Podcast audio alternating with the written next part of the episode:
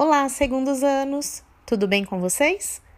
Hoje, na nossa aula de língua portuguesa, nós continuaremos trabalhando com a apostila do segundo bimestre.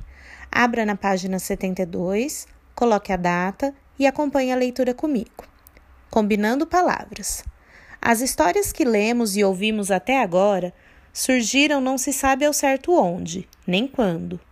O que se sabe é que existem há muito tempo e são transmitidas oralmente ou por escrito, através dos séculos. Geralmente, elas falam sobre conflitos e perigos que vivem um herói ou uma heroína, que, ao final, resolve seus problemas e recebe algum tipo de recompensa.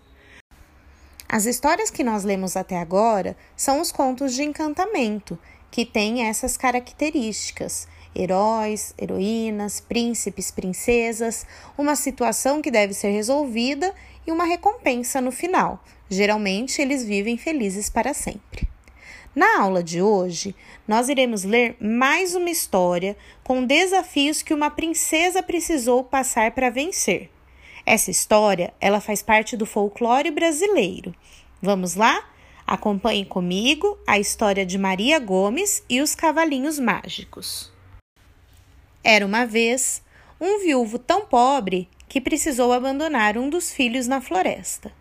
Um sorteio decidiu que sua filhinha Maria deveria partir. A menina sentiu profunda tristeza.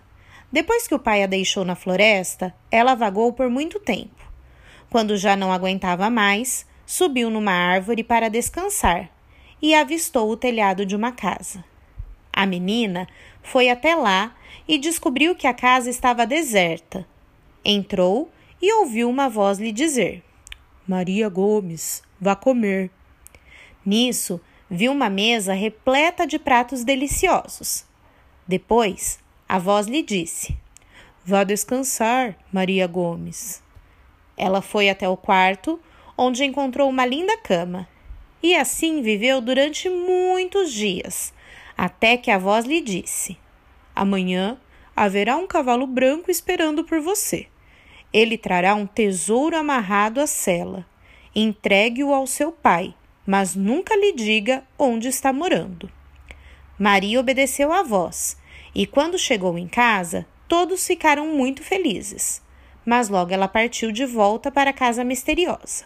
O tempo foi passando. Maria sempre visitava sua família e levava-lhes dinheiro. Um dia, seu pai faleceu e a jovem chorou muito. Então seu cavalo lhe disse: Maria, ouça bem, vista-se de homem e encontre outro cavalo branco. Siga os conselhos de seu novo animal, assim terá a felicidade. Maria passou a trabalhar no jardim do palácio de um rei. Mesmo pensando que Maria fosse um jovem, o filho do rei se apaixonou por ela. Preocupado, o príncipe dizia à mãe: Minha mãe do coração, os olhos de Gomes matam. São de mulher, sim, não são de homem, não. Certo dia, o cavalo deu um estranho conselho a Maria. Esta noite, tire o chapéu, deixe os cabelos soltos e abra a janela. Acontece que, justamente nessa noite, o príncipe, sem sono, passava pelo jardim. Quando notou a janela aberta, resolveu espiar se o jardineirinho dormia. Ao avistar a linda Maria adormecida, percebeu que estava certo. Havia se apaixonado por uma bela jovem.